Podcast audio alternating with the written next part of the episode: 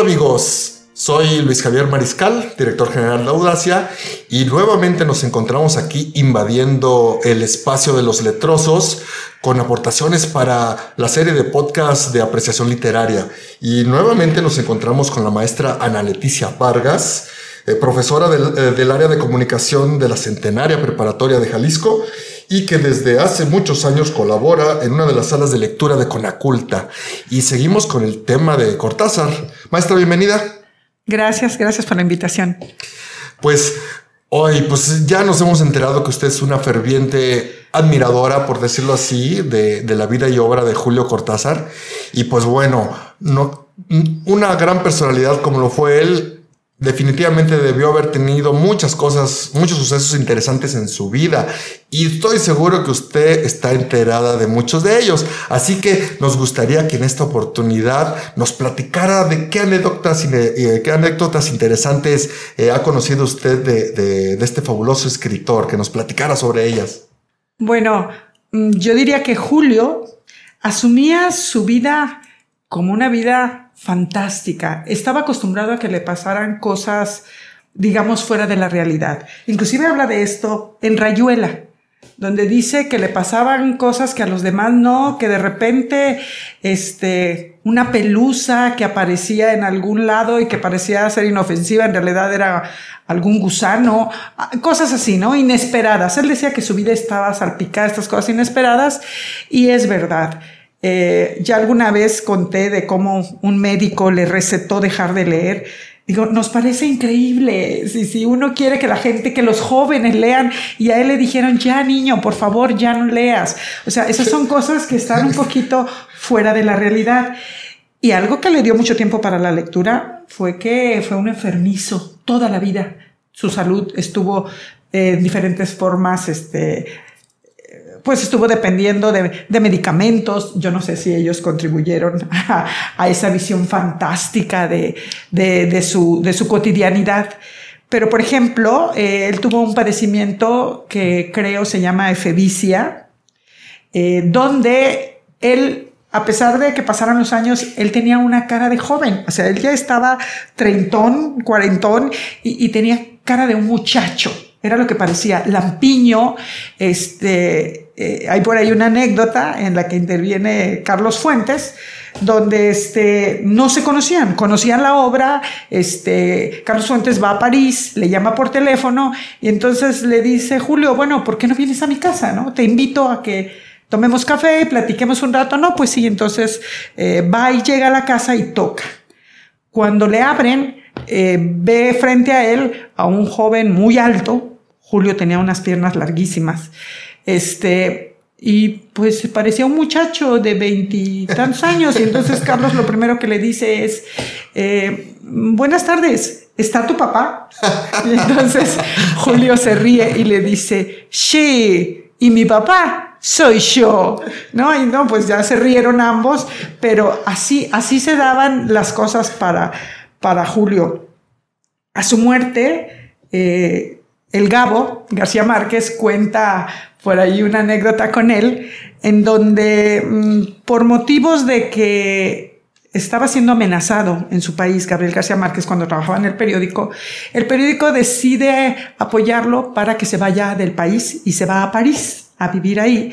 Y de ahí escribía para, para su periódico, pero su, temían que su vida estuviera en riesgo si se quedaba en Colombia. Y entonces él conocía a Cortázar, él todavía no era el gran Gabriel, empezaba a darse a conocer y entonces él sabía que este, por cierta avenida en el barrio latino en París hay un café que se llama el Old Navy y que ahí gustaba Julio Cortázar de ir a escribir. En las tardes se tomaba un café y, y se ponía a trabajar. Y entonces pues Gabriel García Márquez quería conocerlo y dice que duró una semana yendo diario a diferentes horas al café para ver si lo encontraba. Y bueno, después de todos esos días, un día, ¡pum! Ahí está, frente a él llega Julio con sus libros bajo el brazo, este, va a su lugar preferido, saca sus libros y sus cuadernos y empieza a, escribir y a tomarse su café concentrado en, sí mismo, ¿no? Un poquito alejado de lo que lo rodeaba. Y Gabriel García Márquez nomás lo veía con tremendos ojos y pensaba, ¿le hablo? ¿No le hablo? ¿Me acerco? Sí, no, sí. Y, estando todo el tiempo en esa situación de que no sabía cómo comportarse y que además estaba, pues, eh, su admiración lo hacía que estuviera muy emocionado. Al final de cuentas, Julio termina, paga su café, recoge sus libros y se va. Y Gabriel jamás se atrevió a hablarle en ese momento cuenta que nunca le contó esta anécdota a Julio. Dice, porque estoy segura, seguro que si se la hubiera contado, todavía se estaría riendo, ¿no? De mí, porque no me atreví a acercarme a decirle, hola, ¿qué tal? ¿no? Entonces dice que así fue como la primera vez que lo vio. wow, maestra, no, pues qué, qué interesante, pero, pero a ver, y, alguna anécdota conectada con, con, alguna de sus obras que, que usted recuerde. Este, a ver.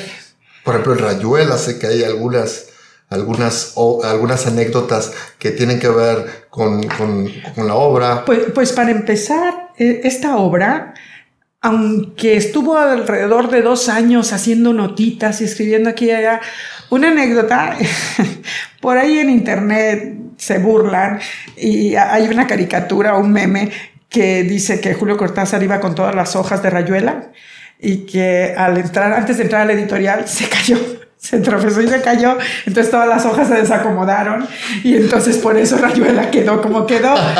Claro que, que, que no es cierto, ¿no? Y si hubiera sucedido no hubiera pasado nada.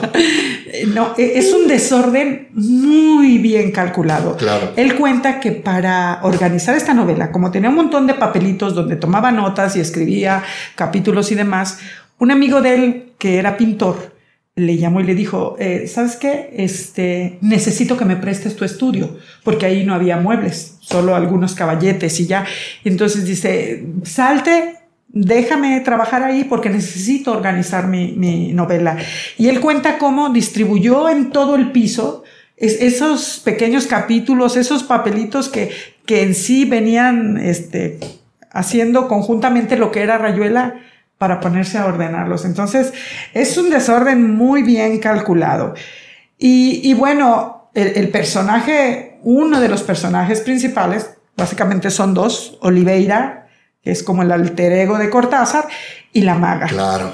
Y, y ahí con la maga también es una mujer que realmente existió.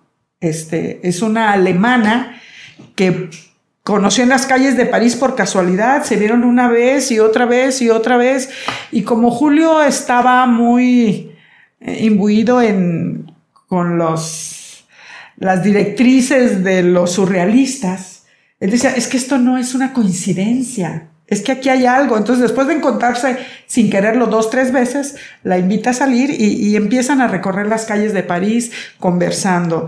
Este, esta mujer es la que da a, este personaje de la maga, con la que eh, todo mundo que lee Rayuela luego quiere ser en cierta medida la maga, que en la novela es una mujer un tanto ignorante o poco conocedora, poco ilustrada, mientras que Oliveira, o sea, Julio, es un tipo que se la sabe de todas, todas, que tiene amigos muy intelectuales. Y bueno, dicen que cuando la conoció, eh, en ese entonces vivía en París, así todas las grandes nombres de la literatura, de la pintura, como siempre ha sido.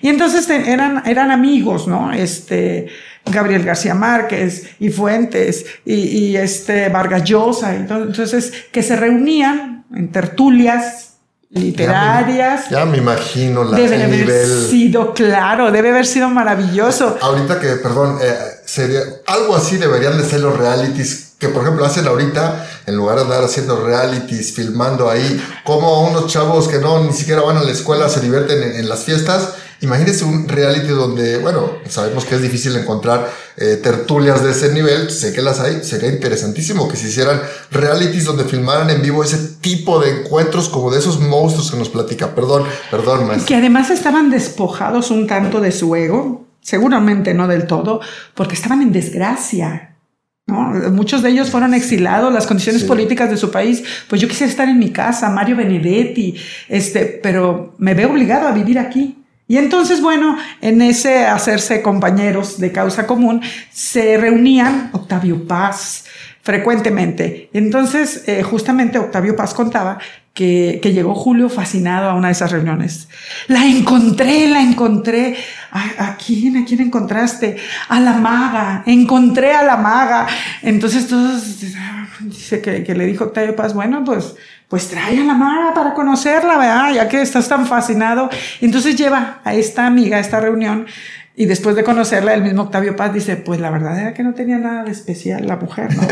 Era bastante este, normal, ordinaria, que quién sabe qué vio Julio Cortázar en ella, pero la verdad es que pasaron muchas horas, este, aunque esa amistad íntima nunca llegó a ser algo muy formal, y sí, desgraciadamente terminó mal, terminó ella enemistada, no quería saber después nada de él. Era tan despistada que cuando publican Rayuela le preguntaban, ¿qué se siente? Entonces ella decía, ¿qué se siente qué? Tú eres la maga. Ah, sí. Ah, pero ella ni siquiera había, se había dado cuenta que ese personaje estaba hecho inspirado en ella. Así que cuando sabe que es la maga, dice, yo quiero traducir Rayuela y va con Paco Porrúa, editor de Julio, y le dice, este, ¿sabes que quiero hacer la traducción al alemán de Rayuela? Y entonces dice, bueno, pues esa no es una decisión que yo pueda tomar. Yo necesito hablar con Julio y que él me diga. Y entonces, pues se quedaron de ver posteriormente y le habla a Julio. Fíjate que tu maga quiere traducir al alemán Rayuela. No, digo Julio, no, por favor. A ver cómo le haces. Es tu trabajo de editor, pero no, eso no puede pasar. Y entonces, que dicen que el señor era muy directo y cuando ya se queda de ver con ella y en la oficina le dice, pues sabes qué, Julio dijo que no, no quiso. Así sin endulzarle nada, la mujer se puso fúrica. Empezó a tirar libros, objetos por todos lados, porque ella sentía, pues, pues está inspirado en mí, es un poco mía. Claro. Y, y, que Julio no hubiera aceptado, este, eso la puso muy molesta. Alguna vez él le manda una carta, pero pero no quieren volverse a ver. Inclusive ella escribe un libro donde no lo menciona de nombre, hace una alusión a él, pero no lo menciona para nada por su nombre, este, y una pequeña alusión a Rayuela, pero siempre tuvo ese sentimiento desagradable de por qué no le permitieron traducir. En eso terminó La Maga, personaje que ha inspirado a tantísimas lectoras. Eh, qué, qué, maravillosos, qué maravillosas historias, qué interesante, qué, sobre todo qué aleccionador en el sentido de que finalmente, pues Julio era un ser humano como cualquiera y que si tenemos esa virtud de encontrar en la literatura una, una inspiración, un acercamiento al conocimiento, a la cultura, pues podemos llegar a, convertirnos en, en alguien que de verdad los demás perciban en nosotros una luz, una luz. Y pues bueno, creo que es una recomendación para todos. Acerquémonos a la buena literatura, busquémonos buenos libros, estudiémoslos, no nos quedemos en simplemente interpretar las palabras, terminar y guardarlo, sino en que ese libro tratemos de aprovechar todo lo que nos aporta. Atrás de él hay una persona que tiene una vida llena de multicolores y, que nos quiere comunicar algo de lo que él percibió, de lo que él ha percibido, de lo que él sabe, y a través de sus ojos podemos ver el mundo y eso nos puede dar ángulos impresionantes de este mundo que pues es temporal, hay que disfrutarlo, hay que aprovecharlo de una mejor manera y la mejor manera de hacerlo es a través de la literatura. Maestra, ¿algo más que nos quiera platicar antes de finalizar este podcast? Ah, sí, quisiera agregarte una anécdota que tiene que ver con, con las mujeres de Julio. Julio básicamente tuvo tres compañeras en su vida. Eh, cuando estaba en París, que fue él solo, es cuando conoce a esta alemana, que ahora se me escapa el nombre, este, y, están en una situación de que si se animan, no se animan. Y Aurora Bernaldez, su primera mujer, estaba en la Argentina. Y entonces para una Navidad va a ir a visitarlo.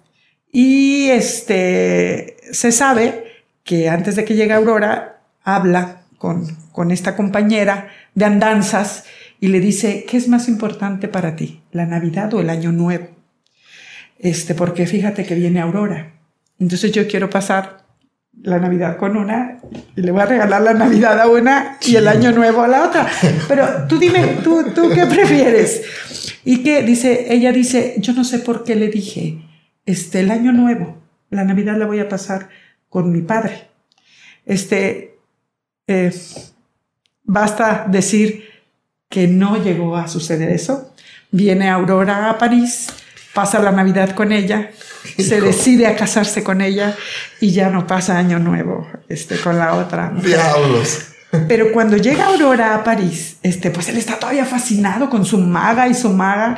Y entonces la otra, que es una mujer inteligente, culta, este, calculadora, diría yo, le dice, oye, pues invítala, invítala a nuestra casa. Vivían juntos. Invítala a, a comer, a cenar, ¿no? Y para conocerla. Ah, pues si el otro, ingenuo, no, eh, no sabe lo malévolas que podemos llegar a ser a veces las mujeres. Bastante ingenuo. entonces la invitan. Entonces, pues están tomando vino tinto y están cenando. Obviamente yo me imagino a Aurora simpática, platicadora. Oye, cuéntame de ti, ¿no? Muy bien. Y están ahí a medias cuando dice ella, ¿puedo pasar a tu baño? Y le dice, claro, mira, está al fondo, así, así. Y se va al baño. Y no regresa. Y no regresa. Y no regresa. Entonces empiezan a preocupar. Entonces dice Aurora, déjame ir a ver qué sucede. A lo mejor se siente mal o algo. Y va al baño y le toca y le dice, oye, ¿estás bien? ¿Pasa algo? ¿Necesitas algo? Y no le contestaba. Y bueno, abre la puerta del baño y la mujer está con la tapa del sanitario abajo, sentada nada más en un mar de lágrimas, porque no pudo resistir eso tan, tan fácil, tan importante que fluía entre Julio y Aurora, que fue una relación de toda la vida, que yo creo que antes que nada fueron muy buenos amigos. Cuando esa relación empieza a, desgastarse, conoce a su eh, segunda mujer, una lituana, Ugne Carvalis, que ella fue como su guía política. Ella era de izquierda y estaba conectada con la izquierda de Europa y con la izquierda de América y fue como abrirle caminos y Julio estaba fascinado, pero, pero bueno, fue una relación que termina. Y finalmente su última mujer, una norteamericana que conoce en Canadá, en casa de un amigo, este, que le dice, ah, mira, dice, te voy a presentar a mi, a mi ex esposa, hoy viene a recoger a los niños. Y resulta que esa mujer era Carol Dunlop. Y entonces ella llega y mira, te la presento, es mi esposa. Fue flechazo automático. Era como 30 años menor que él. Este, y entonces, en esos días que él está en Canadá, mm, se desborda la pasión y acuerdan que se van a ir juntos a vivir a, París. A París. Y inclusive él le dice, oye, pero ¿y los niños? Porque había dos niños. Y dice ella, ah, claro, pues bueno, voy a hablar con su papá y me los voy a llevar a París. No, le dice Julio. De esas cosas, rasgos que no me gusta mucho hablar de Julio, pero bueno, los tenía. En su personalidad totalmente, totalmente encajaba. Entendible, claro. Y dice, no, fíjate, en mi casa solamente hay un niño y ese niño soy yo. Y si tú te llevas a tus hijos, vamos a terminar por separarnos.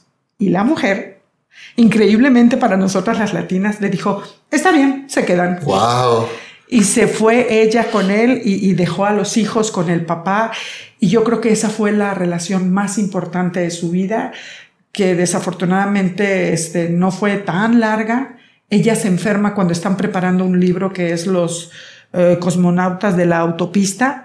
Eh, no, los autonautas de la cosmopista y este, haciendo un viaje de París a Marsella y es cuando ella se empieza a enfermar. Es una enfermedad extraña que no supieron nunca muy bien que tuvo y muere. Eh, Julio le sobrevive poco tiempo porque inclusive para este momento de este viaje él ya estaba diagnosticado con leucemia, pero sí dicen que a partir de la muerte de Carol eh, él se puso muy triste, muy desanimado, total muere, pero muere acompañado de Aurora su primera mujer. que e-, ella lo cuidaba, ¿no? Que, que además este, fue su heredera, sobre todo en cuestiones literarias. O sea, Aurora también ya murió, pero mientras estuvo viva, ella decidía qué se publicaba, qué no se publicaba. Ella era la dueña de todos los escritos, de todo lo que dejó Julio. Y digo, qué mujer que, que estuvo ahí para él hasta el último momento. Y cuando me tocó conocer la tumba de Julio en Montparnasse, este, está dividida en dos partes y en una parte dice Carol Dunlop y en la otra dice Julio Cortázar, juntos en la tumba. Hoy en día, si alguien va al cementerio de Montparnasse, va a encontrar que dice que ahí está Harold Dunlop, Julio Cortázar y Aurora Fernández. falto, levanto la mano, falto yo. qué, qué pues, historia. Así su vida. Ah, maestra, muchísimas eh, gracias por compartir todo esto con nosotros. Como ven, esta conversación todavía tiene mucho, mucho que dar nos tiene extasiado la maestra con todo lo que sabe acerca de la vida y obra de Julio Cortázar. Y pues seguiremos invitándola a ver si nos hace el favor de acompañarnos en más podcast, maestra, para que nos comparta todo esto que usted, que usted, que usted sabe. Con mucho gusto. Estaré encantada de hacerlo. Bien, pues bueno, eh, próximamente a lo mejor le tocará interactuar con nuestros letrosos amigos, eh, dueños de este espacio, que les mando saludar y agradezco a todos los que estén escuchando este podcast. Mi nombre es Luis Javier Mariscal, director general de Audacia, y nos vemos en el siguiente.